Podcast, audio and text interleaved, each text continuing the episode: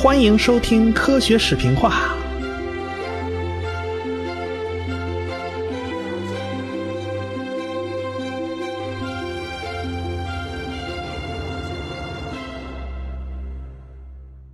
上文书说到了孟德尔的遗传试验，这个试验名气太大了，在中学课本上啊，浓墨重彩的写了那么一笔。我看好多留言里边。各种帮助记忆的顺口溜啦、口诀啦，那都是头头是道，张嘴就来。什么豌豆战士孟德尔、果蝇骑士摩尔根啊，这都还上下对仗的。看来我国人民对付考试的办法那真不是盖的，什么问题都给你转化成记忆力的问题啊！估计临近考试啊，那说梦话都是种豆南山下，黄绿三比一。啊，这当然是开玩笑了。我们闲言少叙，书接上文呢。英国的统计学家和遗传学家费舍尔，在过了好多年以后，开始怀疑起这个孟德尔的豌豆实验了。一九三六年，他首先就开始挑孟德尔的毛病。他分析孟德尔的全套实验数据啊，他觉得这个数据太完美了，这好的过了头了。于是他断定这个数据是有问题的，很可能啊是孟德尔编造了数据。往坏了想嘛，就是编造数据了；即便是往好了想啊，他也好不到哪儿去。这还不是孟德尔一个人的事儿。他猜啊，孟德尔有个助手，但是这助手啊也没留下名字。这孟德尔肯定是自己做了两年实验嘛，然后懒了嘛，就开始交给助手去干了。啊，这个孟德尔就凭着两年的数据，他就搞出一套理论。后来呢，他这个助手肯定是为了迎合他的这个爱好，迎合他这个偏好，就专挑符合他理论那个数据给他。所以啊，最后就造成了这个数据特漂亮，但是肯定是有问题的，肯定不真实啊。所以呢，这个自打费舍尔之后啊，那时不时就有人会蹦出来，就踩那个孟德尔两脚，啊，这这动不动就发现他有几处问题啊，你这里有问题，你那里有问题，嗯，这个费舍尔是个统计学家，他认为啊，实验结果的这个统计啊，你不能简单的数数数就完了，那太简单了，需要有统计上的显著性才行。这孟德尔上哪知道什么叫显著性？孟德尔那个时代啊，统计学本身它还在发展之中呢。到了现代呢，所以很多人都为这个孟德尔鸣不平啊。人家那时候已经是用尽了他能知道的所有手段，去尽量降低这个误差了。啊，统计显著性这概念，它真是没有啊。这概念是费舍尔在二三十年代大力推广的。那孟德尔他上哪儿知道去啊？所以呢，你不能怪他。而且你从他人品上来讲嘛，他也不会这么做。他发现了山柳菊不符合他的遗传定律，他也丝毫都没有隐瞒。而且他还把自己那豌豆种子呀寄给别人了。他也希望别人能够重复他自己的实验。他要造假的话，他恐怕没这个胆子，对吧？而且这孟德尔还怕。田里边那昆虫之类的爬过来捣乱啊！你你万一带个粉过去了，这不是我预期的呢。人家在温室里边种了豌豆，外边实验田里的统计结果和温室里边种的豌豆的统计结果是一致的，这结果都是一致的，这他这才放心了。看来啊，这虫子们没没捣乱啊。总之，孟德尔对于遗传学的贡献是很大的。可以说是第一人也不为过，但是当时做遗传学实验的可不止孟德尔一个，还有人在做呢。谁呢？那就是达尔文自己，他也在做遗传学实验，因为这是进化论很重要的一个环节。达尔文显然是需要这方面的东西，所以他从1862年开始就在家里搞这方面东西了。他家不是种了大量的花儿吗？这花花草草，他们家就没少种。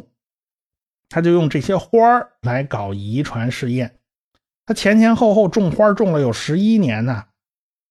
一八六八年，达尔文发表《动植物在家养情况下的变异》这本书啊，这本书里面记录了达尔文用金鱼草做的一个有关遗传的实验。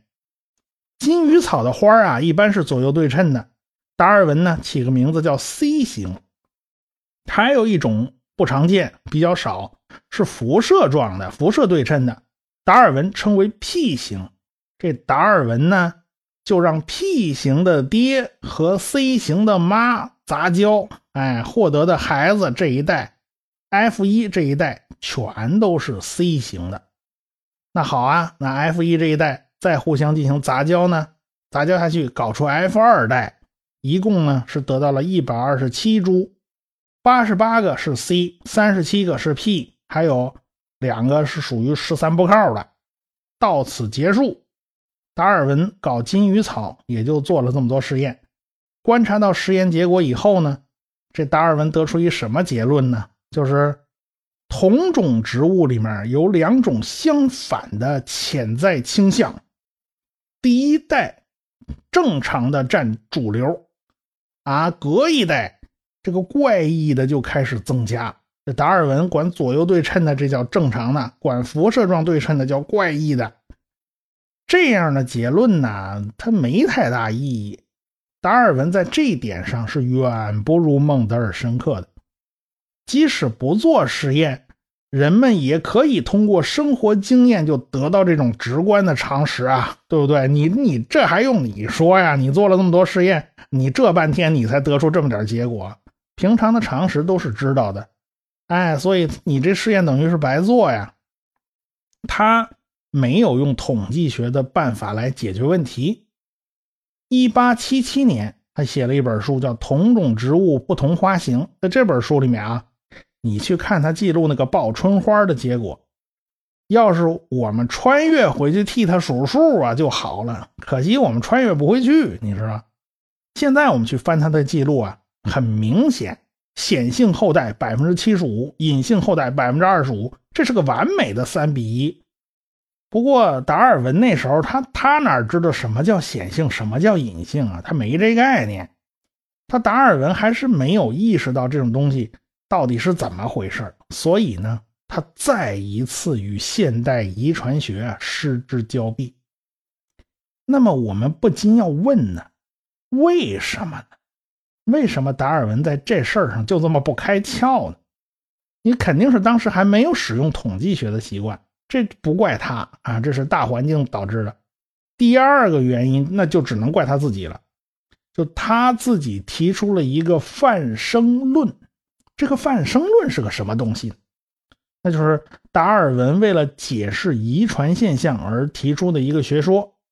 这个泛生论大概是这么说的啊：这个生物每个细胞里边都有一个泛生子，也叫微芽。心脏细胞里边有个心脏的微芽，这眼睛里边呢有个眼睛微芽，这每个细胞里面都有。父母生殖细胞它会收集全身的微芽，全部聚拢到一处，哎，所以生殖细胞一结合，那生出来的孩子自然而然就遗传了父母全身的所有的微芽，啊，这个父母的遗传特征也就全都有了吧，这个。父母的微芽肯定是要经过混合的呀，当然，这也不是说一半对一半是吧？这个老爸这个眼睛微芽比较强，那么孩子的眼睛就偏向老爸；这老妈耳朵微芽比较强，那么儿子那个耳朵是不是就偏向老妈呢？啊，这个权重就大一点嘛。达尔文这套理论还可以解释无性生殖。哎，为什么单波一个他也能有后代呢？而且达尔文最得意的就是他可以解释获得性遗传。什么叫获得性遗传呢？那就是拉马克的用进废退。比如说啊，达尔文说了，这老爹得了鱼鳞癣啊，这微芽细胞啊也会把这个鱼鳞癣带着，就传给下一代了啊，那这个。鱼鳞癣那肯定不是天生的，这是后得的，这叫获得性。那获得性的东西，它也可以遗传给下一代啊，我们说学术一点，就叫获得性遗传嘛。这拉马克就认为啊，这个物种都有向上的自发愿望啊，大家都是争上游、求上进的。这长颈鹿努力伸长脖子够树上的树叶儿，老爹这辈努力呀，这脖子长了一点这脖子长了一点这个成果呢，那是可以遗传给孩子的。啊，到孩子这一辈儿继续努力，啊，继续努力以后，他脖子就伸长两份了嘛。老爹遗传一份，自己努力一份，那子子孙孙无穷匮呀。他子子孙孙就努力伸脖子呗。于是，啊，这长颈鹿的脖子就一代更比一代长嘛。但是达尔文呢，他不是这么解释的，他认为。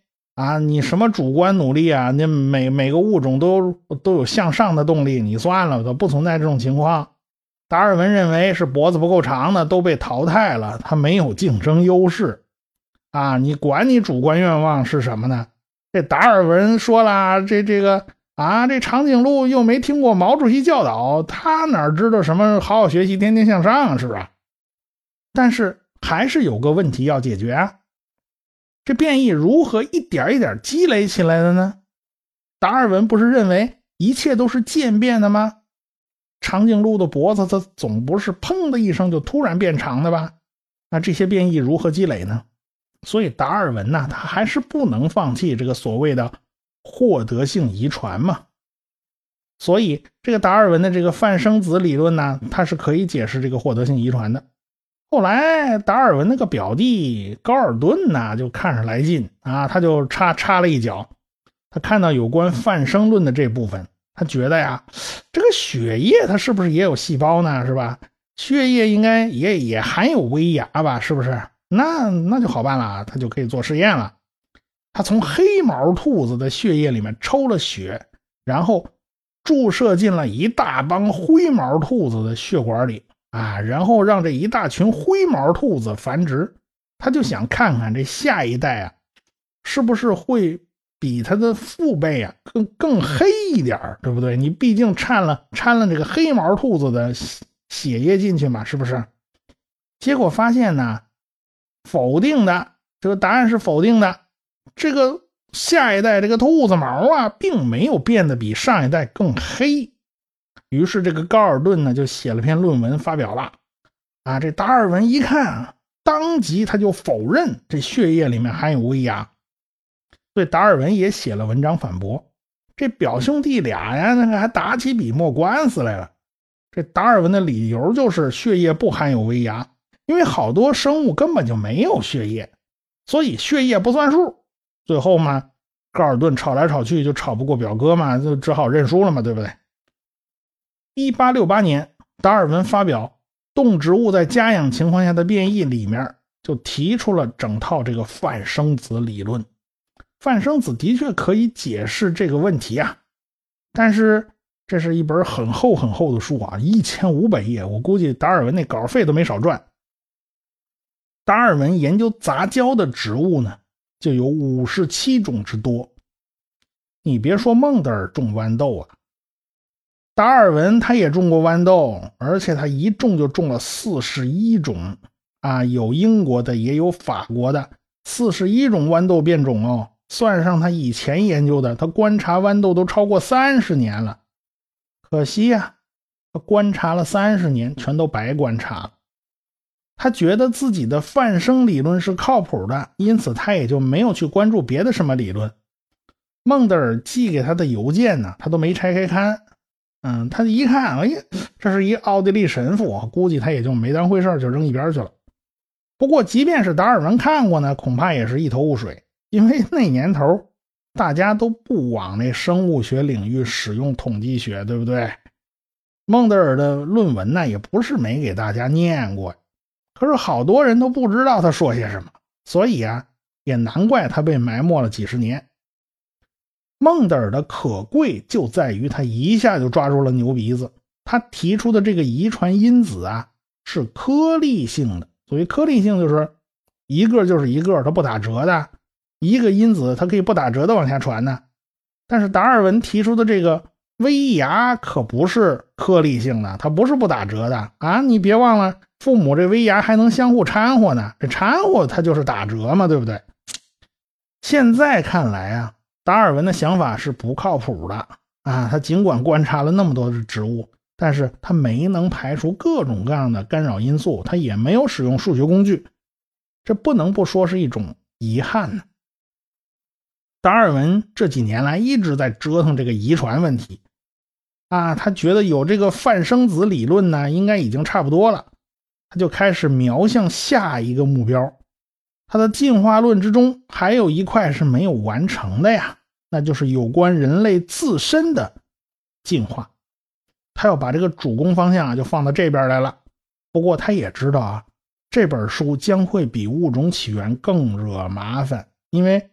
这本书里面有争议的部分实在是太多了，我们现在来分几部分大致讲一下，达尔文为什么那么小心翼翼。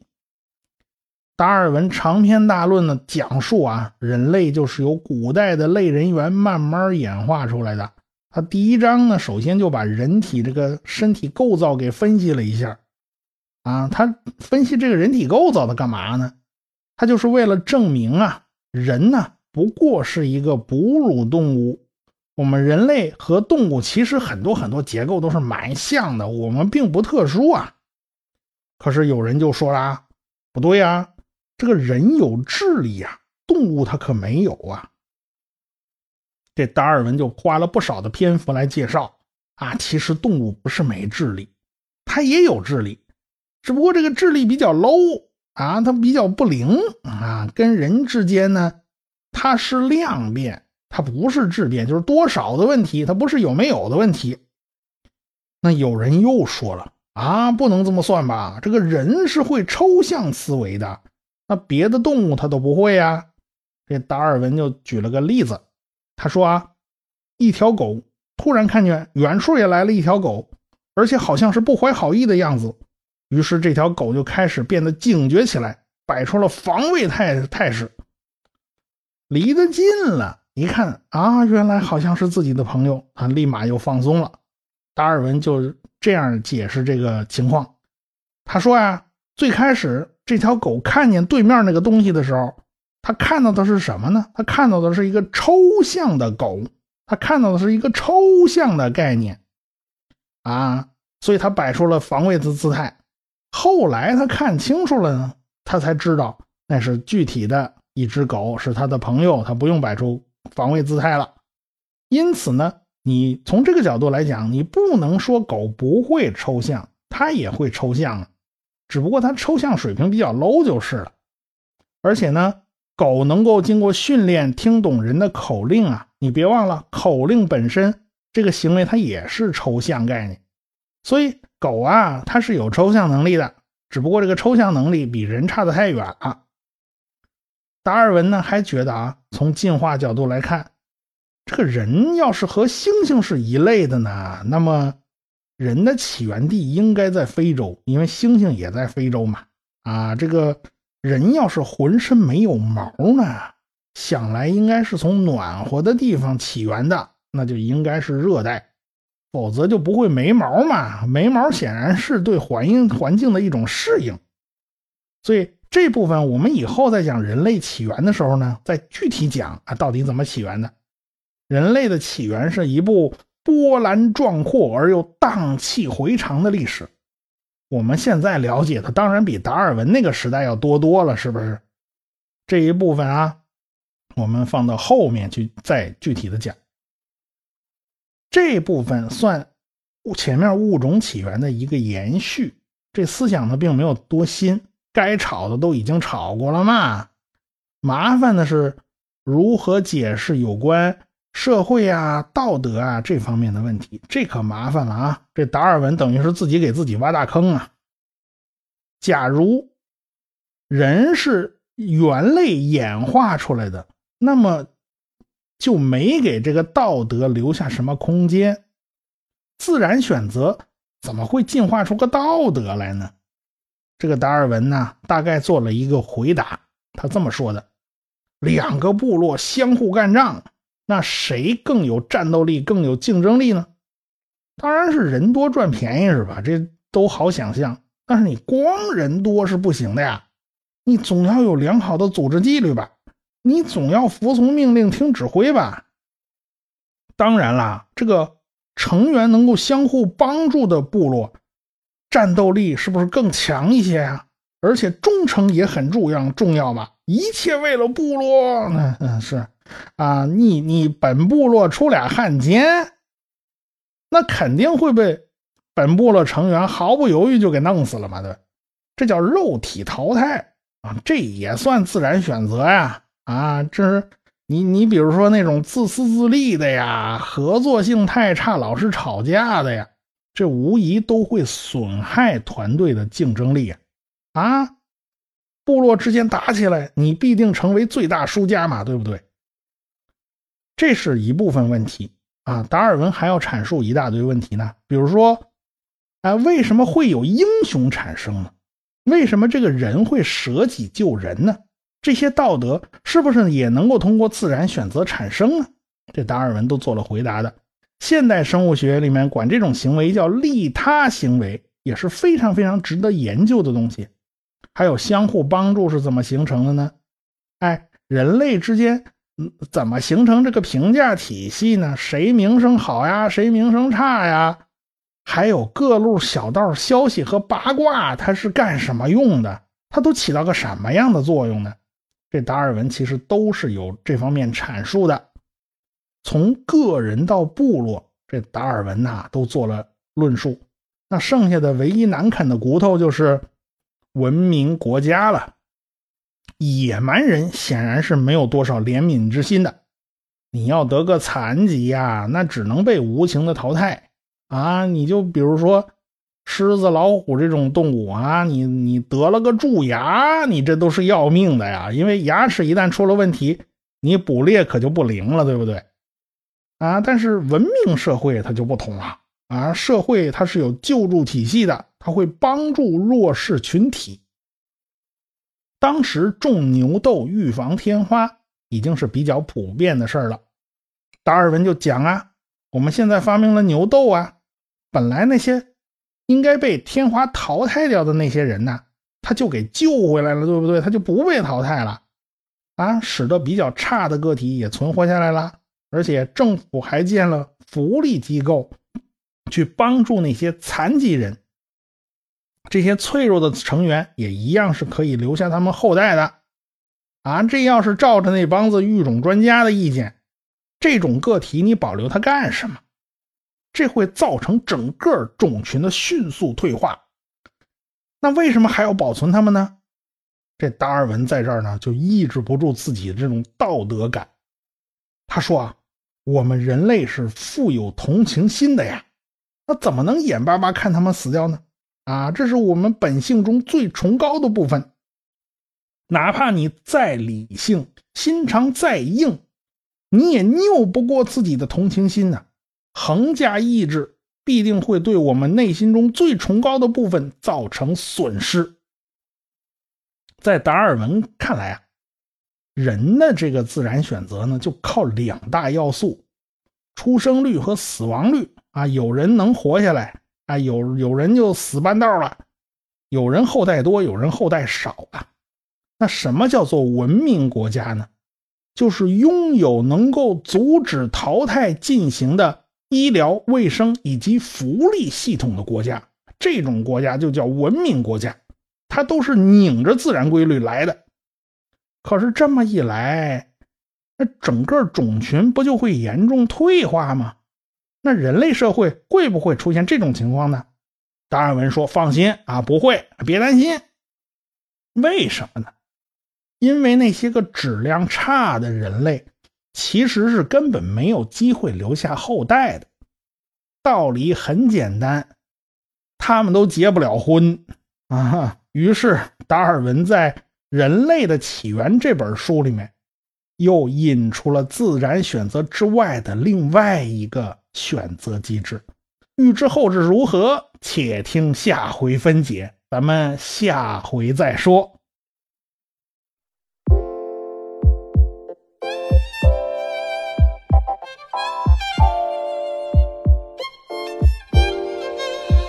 我是旭东，祝科学声音二零一七年的首场线下活动取得成功。那么我也会到现场给你们助阵。大家好，我是田一苗，预祝二零一七年科学声音首次线下活动取得圆满成功，恭喜卓老板。喜马拉雅的听众朋友，我是亚洲通信社社长徐金波，祝福科学声音二零一七年首场线下活动取得成功。Hello，大家好，我是喜马拉雅的主播夏春瑶。那祝科学声音二零一七年首场线下活动取得成功哦。各位朋友，大家好，我是谷歌，在这里我祝二零一七科学声音首场线下活动圆满成功。我在这儿给大家加油助威。我是科幻奥秘时间的主播蚊子嗡嗡，祝科学声音二零一七年首场线下活动取得成功。我是随口说美国的自由军，祝科学声音二零一七年首场线下活动取得成功。我是卓老板，我是吴婷婷，我是汪杰，我们是科学声音。